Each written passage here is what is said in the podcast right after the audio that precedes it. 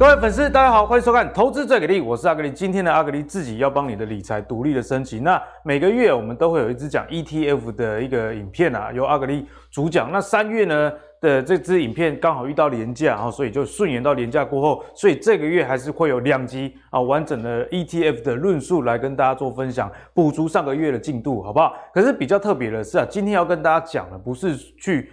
说，哎，哪一档 ETF 它的成分股组成是怎么样？产业趋势又是如何？相反的，今天的 ETF 主题比较是自己组一个 ETF，因为在过去阿格力跟大家讲 ETF 的时候，也有很多长期喜欢阿格力的这个粉丝就跟阿格力反映啊，阿格力单一讲哈，东西被个股啊，用用买这种 ETF，虽然知道选股逻辑，但是还是喜欢知道说我确实持有的是哪一家公司，那由自己来做。ETF 的经理人，哎，这个观念相当不错哦，所以今天啊，阿格力就要来跟大家讲，哎，在今年存股为什么是一个价值投资的显学，以及如何自主自己的 ETF。好，首先我们先来看一下，我觉得二零二二啊，如果是追踪我的粉丝，我在去年的年底就有跟大家讲说，这个二零二二势必是价值当道的一年，因为你看公债殖利率的提升哦，公债殖利率十年期的美国到两 percent 多，甚至到二点五 percent 左右。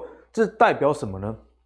也就是说，你的钱啊，如果我们不投资股市，放在公债啊，你也有二点多 percent 的这个殖利率，也是相当不错哦，对不对？那在这样的情况下，自然啊，一些没有获利的公司就会被卖掉啦。哦。所以在节目，我们的节目也在几个月之前就跟大家讲，纳斯达克，其实你不要看指数都不动，很多股价都已经从高档回落腰斩了啦。哦，那我们看到。啊，最近纳斯达克跟费半也持续下跌，也呼应了之前节目跟我自己个人文章对今年的论述的主轴。所以今年价值股以及存股为什么是一个显学呢？跟大环境的这个动荡就相当有关了。你看美国持续的这个升息的情况下，对科技股的压力确实是非常大。我们来看一下，其实我觉得这一档股票是蛮经典的。那为什么说它经典？它可以反映今年的一个现象。过去你跟大家说存这个电信股啊，大概是在四 G 四九九之乱之前。大家会觉得电信股是一个不错的选择。那随着这个其他的电信业者，像呃三三雄嘛，这个台湾大中呃远传跟中华电信以外，另外还有这个台湾之星跟亚太加入之后，哎，整个市场其实定价权就不是很好。过去三 G 上网啊，一千块啊吃到饱，而现在四九九吃到饱，所以在这样的情况下，电信股其实被大家所。所这个鄙弃啦，可以说是鄙弃，因为喜欢的人还是会存，但是新的存股族其实不太看电信股。但我们看一下这个现象特别，在今年的年初的时候，你看哦，这个远传大概是在六十出头、六四六五左右的位置，可是到现在已经涨到七十四元了。你看，比整个大盘还要强，甚至比台积电还要强。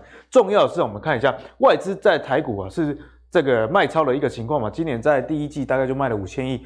赢去年一整年，可是哦，你看他对远传的卖超啊、买超是一直买，一直买，买不停。除此之外，投信呃，同样的，你看投信曾几何时 会来买电信股，而且一买就是一连串几个月大买。所以你从远传这个股价走势就可以知道，价值投资确实今年当道。因为为什么？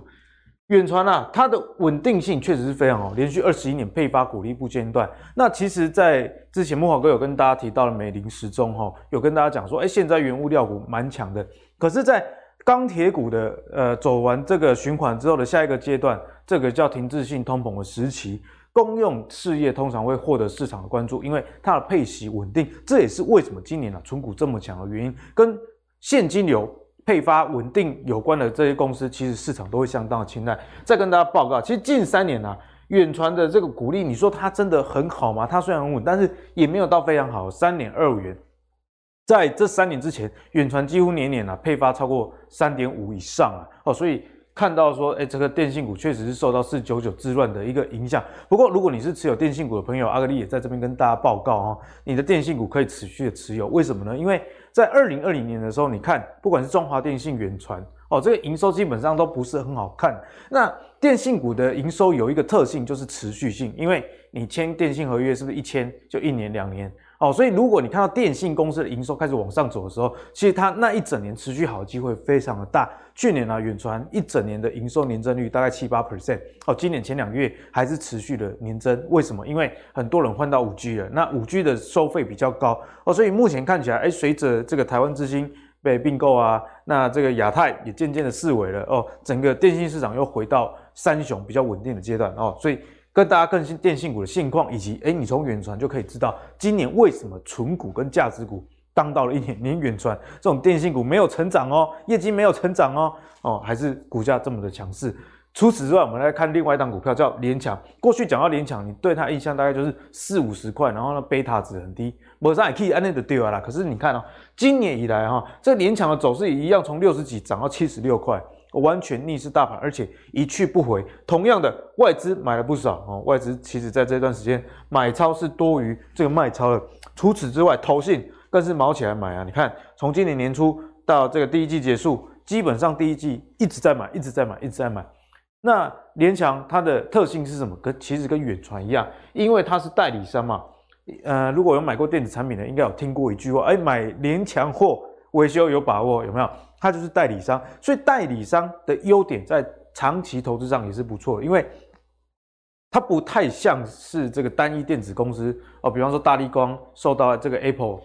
的影响哦，这个业绩就衰退很多。代理商就是，哎，你今天不买 Apple，要买 Android，啊，我也有卖。那、你今天不买这个 A 牌的笔电，你要买 B 牌的，我也有代理哦，大概是这样的概念。所以代理商的这个配息其实相当稳定的。所以也因为这样的特性呢，你看是不是跟远传很像？哎，大家都没有想到，联强跟远传在这一季，甚至这个大半年以来。非常非常的强势。好，那这边是跟大家破题了，就是二零二二价值存股以及稳中求胜为什么重要？你可以从这两档我自己觉得很指标的公司去有一点第二层的一个思考。而有时候你不一定要去买这些公司，但是你看到它的涨势，你就要联想到，诶，投资的风向在哪里？现在市场上的资金啊，根据我自己的每天看这么几百单股票的观察啦，资金往产业。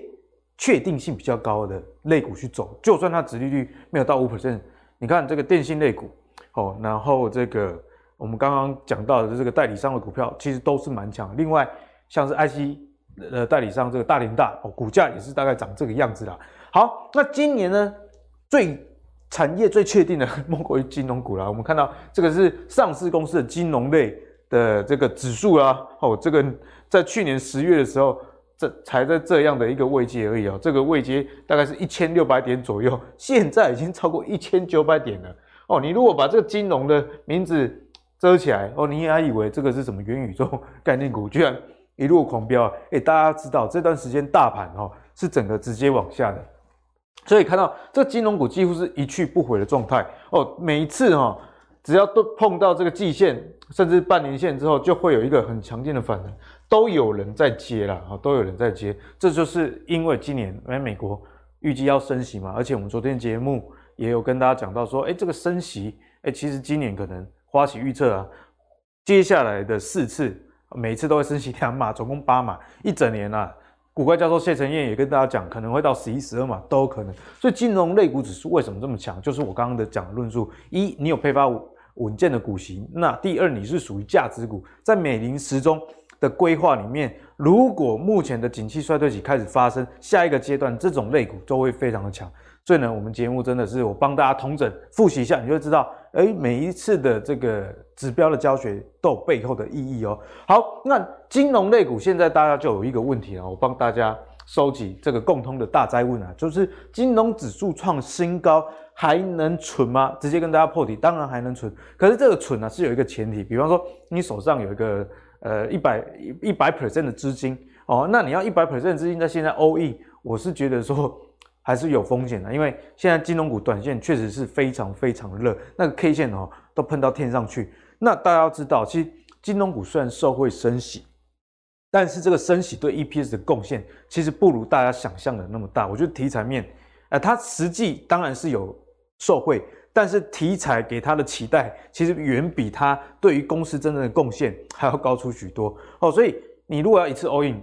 千万不可。但是你如果是说，呃，定期定额分批的买进啊，就算你买到高点啊，往下跌啊，你再增加这个持股的水位啊，这样也是一个再平衡成本的一个很好的效果。所以还是可以存，只是存的策略大家要知道，不要一次的 all in。好，那今天要跟大家讲的主题就是哦，阿格力要教大家自己组自己的金融股 ETF 啦。哦，那为什么要跟大家讲自主金融 ETF？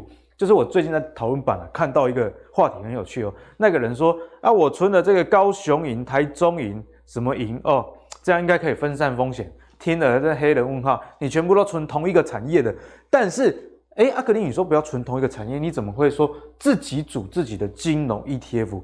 那这个当然就是有我的第二层思考。首先呢、先跟大家讲哈，自主 ETF 的目的在金融股的部分哦，第一是多元的配置啊，因为像我刚刚讲的那个例子，他说我存台中银、高雄银，啊，你看都是存银行类股，哎，金融类股其实八八款哦，有做保险的啦，啊，有银行为主的啊，有证券，甚至租赁等等，所以刚刚那个朋友他买了很多金融股，我敢跟，不过都是同一个。金融类股的子分类，所以当比方说将当降息循环好了，那是不是对银行股来说不是到太好？可是有些银行当降息循环的时候啊，大家想说啊，钱放在这个存款，你们到什么利息？我干脆去买股票好了。所以证券相关的金融股表现就会很好。所以这是第一点啊，你有多元的配置，你自己组了几只金融股变成一档 ETF 之后，你的目的是要降低单一金融领域啊，比方说证券股今年。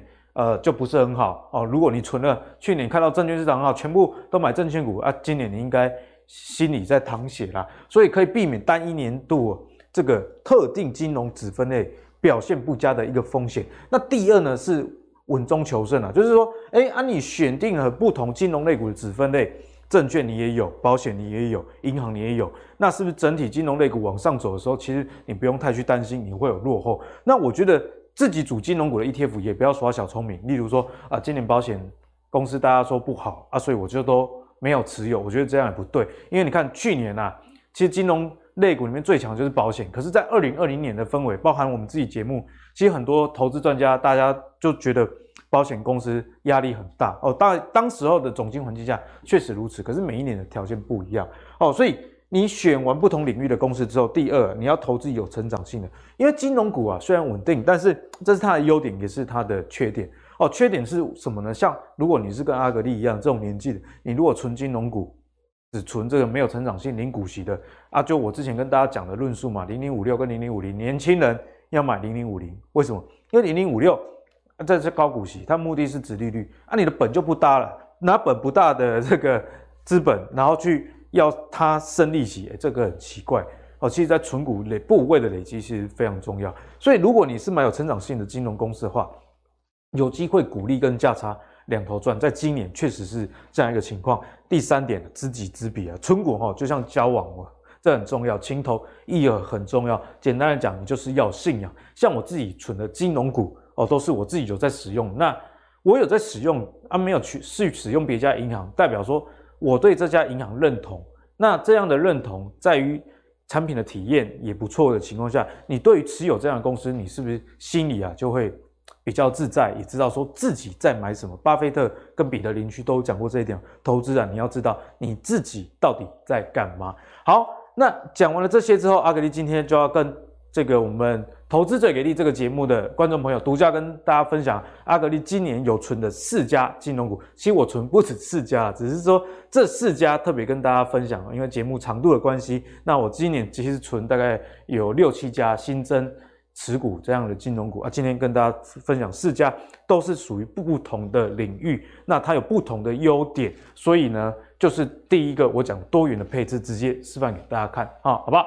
好，那还是要跟大家工商服务一下，就是阿格力啊，今年的一个讲座“定存成长股”这个讲座呢，其实目的就是要带大家来打造自己的 ETF。那今天在节目中跟大家讲，哎，金融股的 ETF 该怎么去组？但在讲座中我会讲，哎，今天也没有跟大家讲到的，哎，有一档很关键的金融股，它的营运该怎么样去看？所以好料哦，在今天节目有，可是更大的好料哦，就在讲座中跟大家相见了哈。那在四月二十四的台北。以及你如果因为疫情哦，最近本土病例又在增高啦，如果是想要防疫这样子，但是又要学习哦，我们也有线上的版本，就是诶我的实体课程录完之后，我们会在有线上的部分，那有字幕啊，其实你在家里可以一看再看，我觉得是非常划算啦。啊，那也提醒大家，这个优惠码在四月十五号之前要使用哦，这个节目特殊的优惠码 GP 五百，除了早鸟价以外，再折扣五百，因为通膨关系。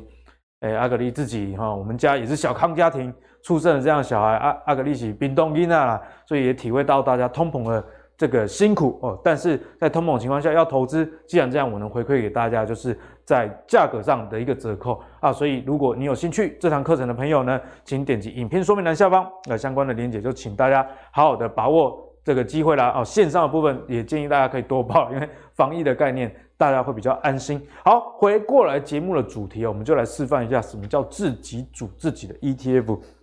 那在讲金融股，我今天讲四档嘛，第一档跟大家讲的哦，第一档就直接跟大家破题啊、好不好？大家也比较没有去关注的这个金融类股哦，就是产险公司啦。那那为什么会讲产险公司？其实这个真的是要第二层的思考。那我在讲座中，其实如果你有来上过我讲座的朋友就知道，哎，阿格力，哎，咱破，咱马是大家破出。大概 pose 不一样，我跟你讲的一定是逻辑以及为什么要这样去看，而不是跟你说啊，这个殖利率很高哦啊，这个怎么样怎么样哦，讲一些很肤浅的啊，你自己都可以知道。现在网络资讯这么发达，那产险公司跟寿险公司有什么差异呢？寿险公司其实被诟病的一点就是说，呃，它以前啊有比较那个高利率的保单哦啊，那这这些保单。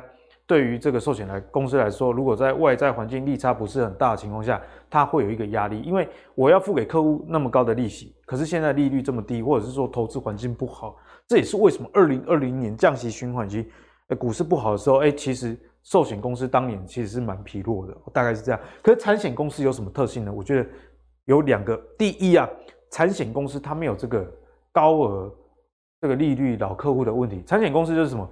像我最近买房子啊，你买房子，银行一定会强制你去保产险嘛，就火险，怕你的房子烧掉，那银行贷款是不是就血本无归？第二，你买车，今年很多人在等车，买车，像我最近买了一台三三轮的摩托车给我爸妈骑，哦，惊一波的，真正是做优好，哎，今炮都在做鬼，你家咋办呢？好啦，言归正传，你买车是不是要保这个强制险？哦，这个强制险以及这个乙式全险啊，汽车的。哦，甲乙丙式这些保险其实都是产险公司在收走，所以这样的特性是怎么样？诶，我收了钱之后，我是不是如果你没有出险，诶，这个钱就全部归我了。所以跟寿险公司比起来，他的钱啊，你只要没事哦，这一年你缴的钱全部都变我的哦，所以它有这样的优点。第二个优点是我刚刚讲的强制险，我们来看一下啊，其实在去年啊第三季，我们从这个新产的业务结构来看，有百分之五十一的。产险来自于车险啊，大家知道，尤其台湾三宝这么多哦，我之前也是被三宝撞到，好险有保险，不然我那台双 B 撞到那个维修费真的是很惊人啊。所以你看这个车险最大的好处就是，哎，每一年大家都在保。第二，强制险也是强制要保，所以在这样的情况下，产险公司它的营运的持续的收入。会非常非常的强，而且也是比较好去统计的，因为你不知道寿险公司今年业绩好坏嘛，因为他们投资部位很大。那产险公司通常它投资部位不像寿险公司那么大。那其他像是火险啊、水险、责任险等等哦，工程险，所以呢，这个产险公司是我觉得金控股。呃，喜欢投资金控股的朋友，你也是要多加去留意的。为什么？因为这个市场哦，跟大家想的不一样，它其实成长还蛮快的哦。我们来看一下，在这个二零一九、二零二零到二零二一啊的这个统计，整个市场产险的这个成长率六趴哦，六点八趴，六趴，十点九四趴。哎，所以我们可以看到，哎，现在房子越盖越多，那是每间房子每年要缴的这个火险。在整个市场上数量增加啊，大家都买车买摩托车哦，对不对？所以你就知道说，哎，产险，哎，产险市场每年六到十趴这样的成长率，你说低吗？其实不低耶。你你的这个，比方说你这个金融股好了，你的存款会每年增加什么六六趴吗？呃，其实难度相对就比较高，大家懂我意思吗？那整个市场的成长性，那星光呢，其实它算是在市场里面成长性哦，以过去三年来说，有两年呢、啊、都是优于市场的哦，所以这是一家成长型的公司。我刚刚讲到存股，你除了稳定以外，你要存这个有成长的。那除此之外，我觉得这种公司还有一个好处啊，大家说通膨会去找资产股，其实资产股大家常常知道了，比方说我也不知道要讲谁啦，一些水泥股啦，哦，一些轮胎厂啦。哦，大家说，啊，他你有很多土地资产，但是这些公司它的本业其实有时候没有那么赚，哦，有时候比较多是一个题材。可是像产险公司，我自己本身的本业就非常强。大家知道新产去年 EPS 多少钱吗？EPS 七块，你手上的金控股有 EPS 七块吗？相信很少很少了哦。EPS 是七块的公司哦，那它有一个好处是说，他们以前啊，啊这产险公司每年啊客户只要没出险，那、啊、钱我留着要干嘛？就去买土地哦。产险公司很喜欢买土地，而且你看他持有这些土地，例如说内湖哦，这精华土地，哎、欸，这个坪数也很大，一千七百多坪。可是你看取得时间，民国七十七年那年我刚出生。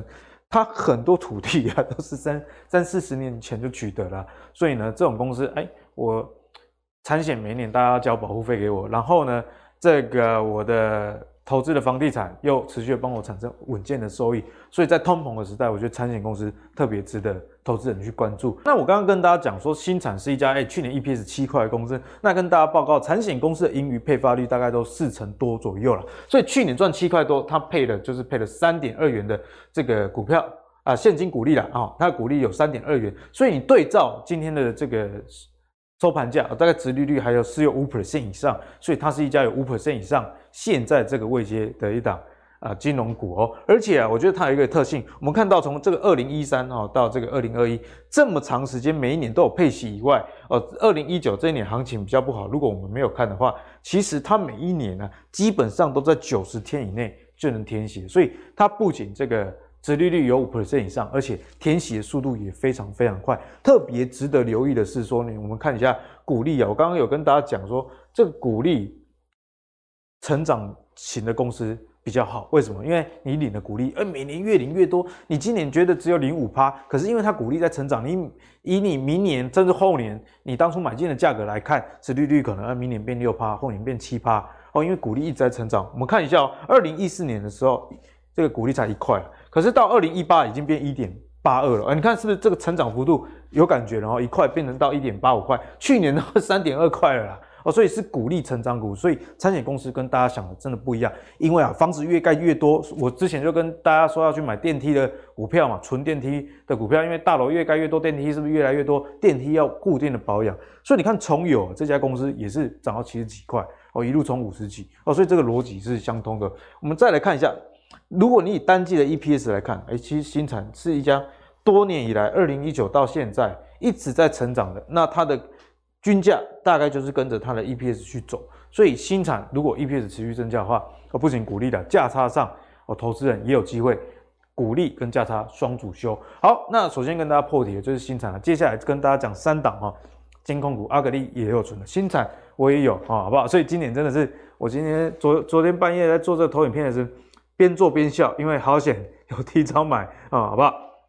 好，那接下来跟大家讲我蛮喜欢的一档。啊，这个金控股也是我自己个人啊存最多的一个股票，我就是台新金，我妈也有，我们家合计大概上百张啊，大概上百张。那我觉得这是一家放长线钓大鱼的呃金控，为什么呢？我们来看一下啊，这个排名是什么的排名？这个是数位银行用户数的排名。那大家要知道，在银行啊。大家应该有好几个户头，你其实不同银行间对你的差异来说是没有到太大，对不对？所以在传统的银行上，一家银行啊，这个市占率要到十趴，基本上是很难很难啊，因为大家服务都差不多，你通常选离你家近的啦，或者是说公司指定你的这个新转户啦。但是呢，在数位银行上，App 的使的使用的流畅度，呃，以及整个 UI UX 的界面，其实。扮演的很大的一个护城河的角色，绝对不是大家想象。以前大家对 Apple 的想象啊，就是一个 Apple 而已，哪有什么？可是你日时间日积月累之后，你会发现，有些银行的 Apple 你就是它差的难用，根本都不想用，bug 很多哦。光一个脸部辨识，有些 Face ID 很强啊，有些的脸部辨识很烂。我自己手上就两家不同金控。的数位银行做比较，真的是天差地远啊！那在这一块，台新算是非常强。我们看一下它的用户数有两百七十四万，第二名叫国泰一百四十五万，第三名永丰一百零八万。哦，那这个第一金八十一万，那 Line 有七十三万。那像这个数位银行这一块呢，我我觉得我自己是很不看好新进的业者了。为什么？大家自己去查新闻哦，Line 已经亏了三十几亿了，因为你数位银行通常伴随着高的这个。呃，利率的补贴以及信用卡刷卡的优惠，可是你有没有办法放长线钓大鱼才是比较重要。这个概念是怎么样？我就举我自己为例子好了。之前 Recharge 啊，就是台新的数位银行，在我念书的时候在推啊，那时候学生啊，没什么钱啊，啊，就是被这种高利的活存啊跟信用卡刷卡回馈吸引，然后就去开户了。开户之后，我今年买了一个房子啊，那买房子买的坪数也是比较大了一点啊，那我贷款的银行就是跟台新。啊，那这件事情说明什么呢？以前他给我一些比较高利的这个刷卡回馈或者是活存，一个月对我学生来说可能一两百块这样的的优惠而已。但是学生没钱的话 还是会去办。但是我现在买房咯，那我是不是在这里开户，我也在这边刷卡，我就累积的信用记录。那累积的信用记录之后，你之后贷款，你是不是会优先跟有往来的银行去办理？哎，所以台新就赚到我房贷利息的钱，我一年交给。台新的房贷利息好几十万，它这个就是我说放长线钓大鱼的概念。所以在金控股未来五年、十年甚至二十年的竞争中，诶，谁有最多的这个年轻用户，是不是就很重要？而且台新在国内也是车贷放款民营里面的呃佼佼者。所以你看哦，他的这些客户未来哦，因为在这边刷卡啊，你以后在这边办理房贷啦、办理车贷，这个利息。就会进台新的口袋哦，所以我觉得这是一个很重要指标。那除此之外呢？因为台新在这个信用卡消费的这个签单上真的是非常强。你看，这是二零一九年到这个二零二一年三年这个收单加速的比较。什么叫收单加速呢？我们去店面消费不是？哎，你是要刷卡还是付现？要刷卡，它就会放在一台机器上哦，那台机器就是收单的机器。也就是说，不管你用哪一家的这个信用卡去刷卡。哎，这个收单机器假设是台新提供，它就是爽赚手续费。哎，所以手续费就是呃，它爽爽赚啊。我们看一下啊、在这个二零一九十四万台哦，在二零二零十五万台，二零二一十六万台，所以每天固定帮他收手续费这些金鸡母的这是刷卡机啊，越来越多哦。所以投资金控股，很多人说只看殖利率啊、那只看说啊这个配很多股息啦，所以是这个好公司。我觉得这个。倒是太肤浅的一个思维了。其实以长线来看，只要金融公司赚钱，就算它配息没有那么多，可是它反映在 EPS 上的时候，整个资本利得一定会带给你呃超乎你预期的一个想象啊。那我们再来看一下有效卡数哦，在有效卡数的部分呢，这个单位呃这个是三百七十万哦，在二零一九年的时候，二零二一年已经到四百万了。所以你看它的数位银行。来带动它整个信用卡办理的增加，那信用卡办理的增加，又带动了整个收单加速的增加。哎，你看这个是一个良善的循环，所以台新在消费金融这一块，我觉得非常重要。那为什么我讲非常重要？先给大家一个存股的概念，不管你是不是存台新的哈，存金融股哈，你要关注这个利息收入跟手续费啊。拍谢我们格式有点跑掉，利息收入跟手续费。为什么呢？因为你如果存的一些金融股，它是这种做投资为主要收益，或是比重很大这样的一家公司的话，哎啊，今年股票如果好，你赚很多啊，你的本益比就很低啊。我看到本益比很低，我想说多买，结果明年金融市场不好，你 EPS 下降啊，我不就股价下跌就变套牢哦，对不对？所以呢，在存金融股，我建议大家强烈建议，强烈建议要锁定利息收入跟手续费。比重比较高的金控公司啊，这个在法说会里面都有啦。那你如果懒得看，你 就多多锁定阿格力，阿格力常分享，好不好？我们来看一下台新哦，净利息的收入就有这个四十八点四 percent，所以在营收上几乎一半都是净息利息的收入。那这点在今年重不重要？就很爽了嘛，因为今年是怎么样？升息了一年呢、像现在房贷升息一码，我一个月多缴好几千块的利息给银行。那台新是不是就赚到了？你看它原本利息的收入就占了它一半，所以如果这个利升息啊，在国内有跟进美国，呃，可能幅度不会那么多嘛。但是如果有跟进这个趋势是升息的话，那这个净利息收入为主的银行，是不是就是真的升息的概念股？所以升息受惠不是全部的金控。都一样爽，你要看一下比例。第二很重要的是这个净手续费的收入，哎，这一块啊，你看台新三十四趴，那我很重视的这两块加起来啊，就有超过八十 percent 了。这个有什么重要呢？净手续费的收入是相对稳定的啊，比方说刷卡哦，你你每你每年固定的办了卡之后，固定在刷刷刷啊，这个手续费是对银行来说比较稳健，它比不像说投资一样，你自己有在投资你也知道嘛，有时候投资今年要赚很多，啊，明年就变亏钱。所以呢，你净利息手续费的收入是稳定的以外，受惠升息，然后净手续费的收入啊，不管是证券的手续费收入，还是说这个啊信用卡刷卡手续费的收入，都有助于你银行获利的一个稳定哦。所以建议大家，如果存股啊，你要去看利息跟手续费这两个部分。那我们看一下净利息收入，从一九到二零二一啊，三个不同颜色是代表近三年了。我们看到，哎，这个台新其实在净利息的收入以及净手续费的收入都是增加的，而且跟大家报告啊，过去这三年，请问利率后升息吗？没有，台湾已经十年没有升息了，今年才升呢。所以台湾没有升息的情况下，还能缴出年增率六点四 percent，是不是？我就跟大家讲，数位银行用户实在太夸张了啦，很少银行齁有办法市占率超过一半诶，基本上不太可能，连十趴都就扁啊，无扣三扣两啊。但数位银行的市占率居然超过五成，因为对于银行来说，App 其实不只是一个 App，它是一个金融科技的展现，所以台新是我这个持股部位。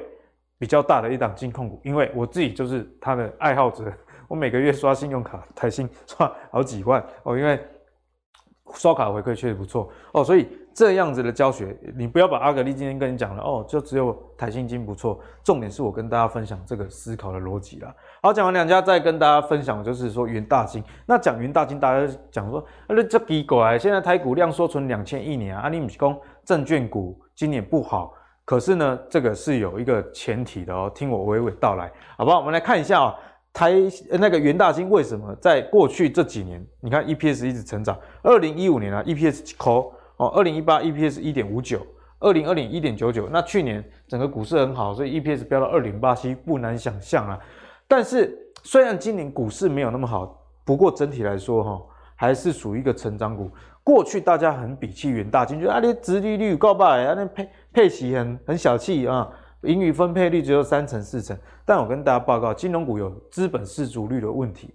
如果它公司越来越赚钱，资本适足率满足之后，它才会增加它的配发哦。所以大家其其实只要看这个 EPS 就好。如果 EPS 持续在成长，哦，殖利率只是早晚而已。而且别人看到殖利率低的时候不买，你你去买哦，那你是买在？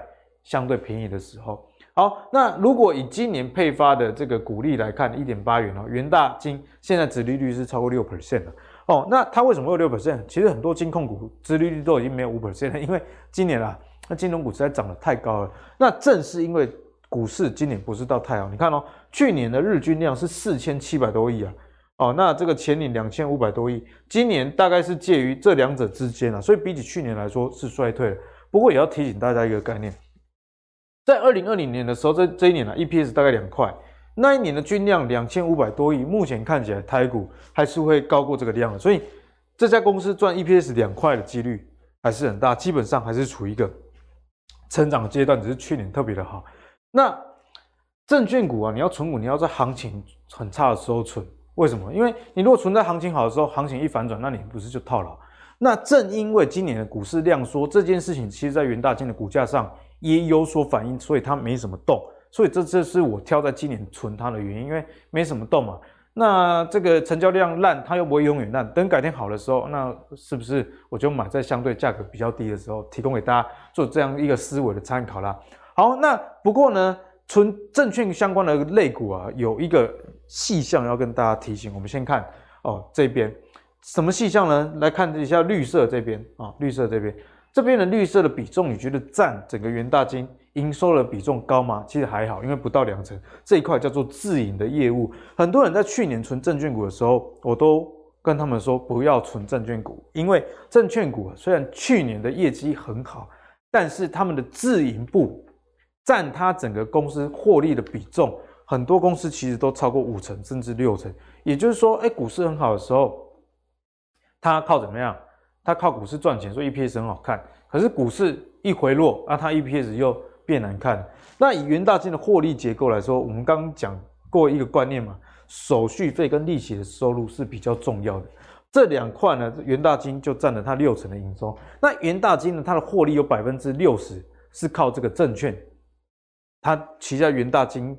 啊，元大金旗旗下的这个元大证券是台湾市占的一个龙头，所以它也是手续费收入为主的一家银行，所以它 EPS 不会到太差，只是说当台股成交量有波动的时候，它或多或少业绩会受到影响。不过整体来说，哦，开户数在增加的情况下，常年来看，营收还是会相当不错。所以大家留意啊，证券股的投资不要去投资自营部营收占比很高的，因为太容易随着行情波动哦，好不好？那因为经纪手续费收入啊，只是赚多赚少的问题而已嘛，对不对？又不会不赚，又不会这个市场没有人交易，标根哦，永远都有潜力啊。那除了这个元大金是国内的证券龙头以外，它其实在泰国跟韩国也有布局哦，已经进入到当地的前十大券商。没记错的话，泰国好像是第九，韩国是第十，然后大概是这个排名啊。所以，诶，其他海外的获利也是相当不错。那我们来看一下，其实大家国内哦。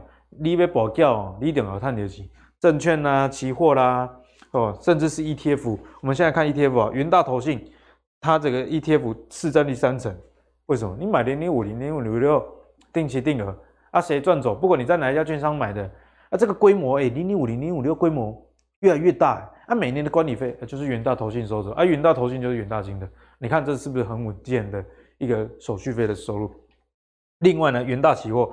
股市不好的时候，你就会去放空啊，很多人去放空啊。期货是哪一家龙头？就是元大期货。你看哦，它的期货交易市占率二十三 percent，也是龙头部分。那在证券呢，就是在经纪业务市占率十三 percent，这个也是龙头。除此之外，你在国内如果借券哦，借券，它的市占率是三十三 percent。我觉得如有人借股票去放空。啊，或者是你借别人去赚取这个借券的利息，其实元大金的市占非常的强，更强的是这个融资的业务啊，其实也是市占的第一名啊。哦，这个利息应该是比赚活存的利息或定存利息好赚哦。所以总结来说，元大金啊，它是一家我觉得在获利的结构上蛮稳定的公司，因为一半的营收来自于经纪手续费收入，而且你可以观察到一个现象，这个经纪手续费收入成长比重。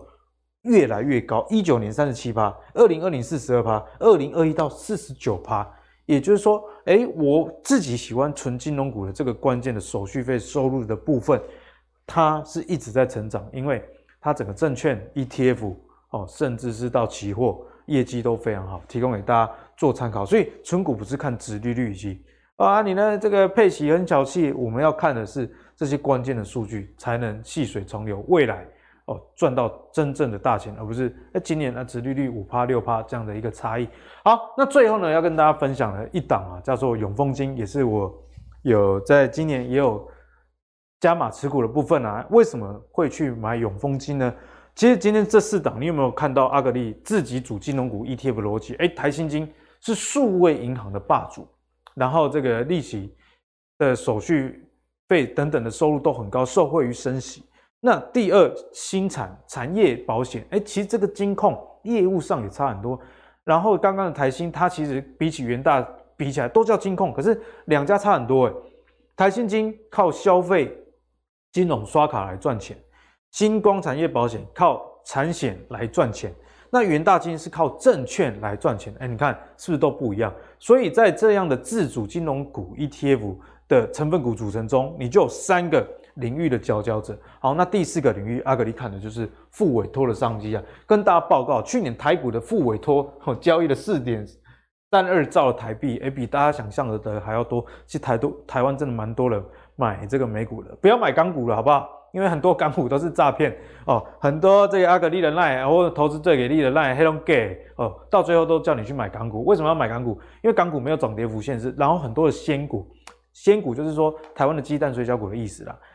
两块叫你买啊，大家叫你大家买啊，买个四块五块。你讲啊，这个盗版的阿格力啊，当然你当时候以为是真的哦，好强哦。他在同一天哦放空，股价可能当天跌到八成九成，你真的会血本无归。所以诈骗集团现在很厉害，他不是赚你汇钱到他户头，哎，你汇钱到我户头，就是我们就有对价关系了嘛，就代表我诈骗你了嘛。可是我叫你去买 A A A 股票，然后去把 A 股票放空。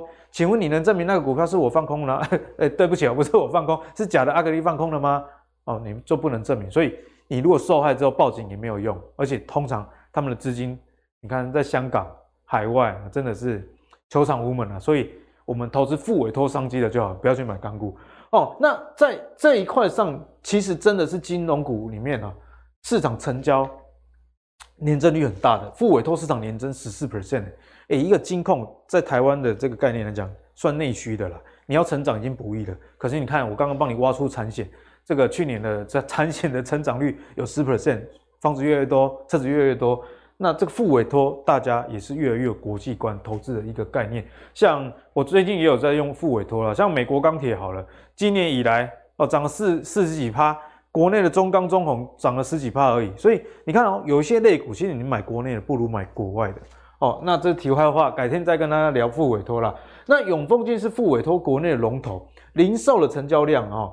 是三千三百六十亿，市占率十七趴。哦，先跟大家报告，你看说哇，这个整个市场四点三二兆啊，你这个成交量怎么才三千三百六十亿台币？那你市占率这么高，阿格力你是数学问题？跟大家报告，不是，这叫零售成交量。什么叫零售成交量？就是散户的副委托哦，因为整个市场这付委托四点三二兆，很多是法人自己买的啦。哦，所以零售成交量指的是散户。真的有开户，而且是散户下单的哦，在这边跟大家做说明。所以你看，哎，永丰现在付委托这一块真的很强。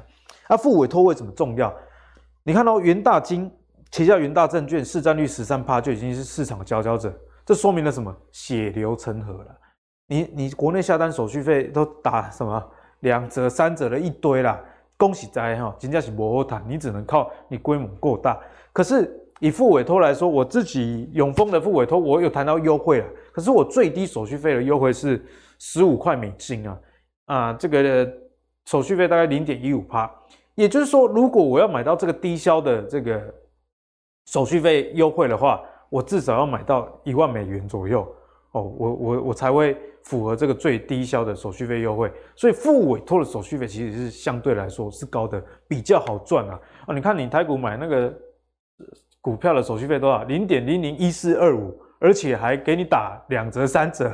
哦，今天做拍坦，所以付委托为什么重要？是它比较好赚。那我们来看一下去年呢、啊？哦，我们直接看数字，不要讲这些概念型的东西。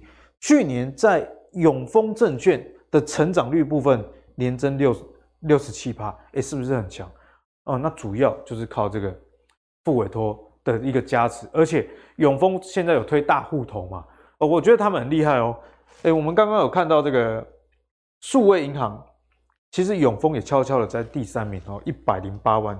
永丰在传统的银行上其实市占率不高，可是它的大的大大户数位银行也蛮建议大家去开的。我们不是也配，我自己也有用，五十万以内哦，活存有一点一趴哦。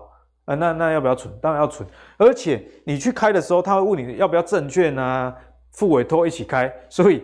他靠这个数位银行的优惠，而且他信用卡回馈也蛮高的，大户卡哈，大家可以去参考。靠这样的方式，其实也拉拢了很多年轻人开户，然后推动了银行的收益，因为你你你钱存在我这里嘛，那这个升息的情况下，啊啊我就爽到，因为我有你们的存款的部位。那你如果去不管是国内的定期定额，或是海外付委托的定期定额，啊我又爽爽的赚。哦，对不对，所以你看它证券成交的一个部分呢，年增率非常的惊人，所以我觉得永丰金是一档哦，你可以去多加留意的成长型的金控股。成长不成长不是我讲，你看它每一块都成长，而且这个证券的成长这么的可怕哦，就提供给大家做一个参考啦。好，那同样的再帮大家复习啊，我觉得永丰算是一档蛮复合，它有点像台新。哦，我也有数位银行啊，但是有一点像这个元大金，只不过它在证券部分呢是副委托的佼佼者。我们来看一下哦，它的利润结构啊，其实在今年升息哦，这个是升息，应该是这个升息啦。不过呢，我一直想要帮大家升利息，所以打这个哦升息的这个议题之下，它其实是蛮值得大家去关注，因为我们看到不同颜色哦，对应的分别是利息的净收益。手续费的净收益，诶，这个是不是我阿格力跟大家讲了两个很重要的金融股的存股？我们可以看到，它其实一直都是在成长了，三年以来的复合成长率，哦，这个是十二 percent 哦，净收这这个利息净收益的部分，然后在手续费净收益的部分啊。年复合成长率二十 percent，所以啊，这真的是一家正在成长的金控公司。所以，如果你的存股，你觉得说，哦，我对这个殖利率不是到那么 care 啊，它殖利率现在四趴多，也没有到太差，那它确实是一家大家可以多加关注的这个金融股啦。好，那这个永丰金，我们看一下，这个是近四季的 EPS，每一根都代表近四季。为什么我要这样列？它来降低每一季这个淡旺季造成 EPS 的差异。我们可以看到，这一七年到现在，这不是成长股，什么才是成长股？哦，那这个盈余配发率大概都在六成以上哦，所以大家就可以根据它每个月公布的这个 EPS 来去推算，哎，明年可能会配发多少的这个股利，那就知道说，哎，现在这个价位是好的还是坏的。好，以上相信大家对这一集的打造自己的金融股 ETF 就非常非常有感了。阿格力今天提供了四家公司我自己的啊逻辑给大家参考，不是跟一点来背哦，卖要背更啊。第一啊就是新产，因为产险公司在台湾啊整个市场的成长率过去三年都六 percent 以上，是一个有成长的市场。那产险公司。只要客户没有出险，啊，钱就变成我所有啊，我要拿去买房地产哦，大概是这样的一个循环。第二，台新金哦，数位银行的龙头，市占率超过五十 percent。我拥有这么多年轻的客户，年轻人现在刷卡赚他手续费，那他以后要买房买车优先跟我贷款，我要放长线钓大鱼啦。那第三就是元大金那边供啊，你买 ETF 啊，一定是会遇到元大金，那市占率实在是太高了，特别是零零五零跟零零五六，在国内已经成为不可撼动的。ETF 那最爽的是谁？就是元大金啊。好，那第四永丰啊，永丰是一家诶手续费以及利息收益一直在成长的公司以外，你看它的成长趋势真的是非常的吓人啊。那它有一块很重要，就是副委托是国内的龙头，所以四档分别在金融股的子领域独占鳌头的公司，就是我自己组成金融 ETF 的思考逻辑所在啦。好，那你如果想要知道更多的金融股，阿格力在讲座中。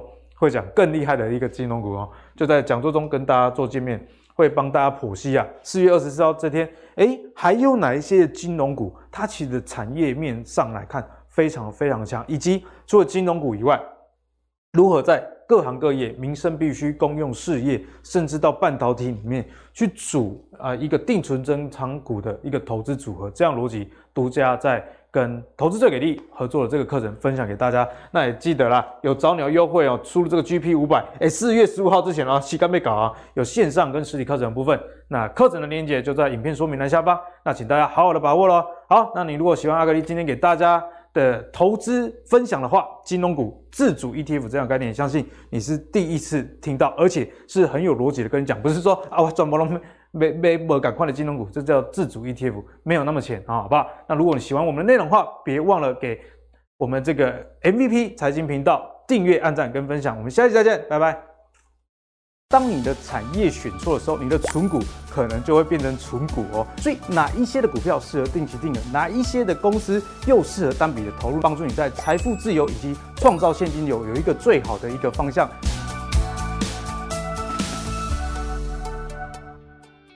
Hello，大家好，我是阿格力。今年呢，又要跟大家来举办一年一度的存股的讲座了啊。这一次很特别，要帮大家解决三个问题。第一，高殖利率的类股就可以存吗？很多人啊，在存股的过程中看到高殖利率就勇敢给它存下去。可是你知道吗？当你的产业选错的时候，你的存股可能就会变成存股哦，越存可能会越亏钱哦。所以，怎么样的产业适合存股？阿格力在这一堂讲座中会很完整的告诉你。另外啊，大家在存股的过程中，定期定额是大家最常使用的一个方式。但是阿格力要告诉你啊，你要第二层思考。根据我自己的研究，很多成长型的公司其实比较适合用单笔的投入，可以享有比较完整的个股的成长过程。定期定额反而有可能越买越贵。所以哪一些的股票适合定期定额，哪一些的公司又适合单笔的投入呢？在这一堂课，阿格力也会给你全盘的逻辑的解析。最后啊。市场上现在非常流行 ETF，可是你知道吗？ETF 的成分股有时候里面不是你所认同的，但是你又没得选择怎么办？没关系，阿格力在这一堂课会完整的告诉你如何根据自己的收入以及你的年龄阶段打造属于自己的 ETF。那这样的情况下就能帮助你在财富自由以及创造现金流有一个最好的一个方向。那事不宜迟，在这个通膨的时代，东西都越来越贵，可是阿格力这堂。纯股的讲座有早鸟优惠，早买不仅早享受，还可以享折扣哦。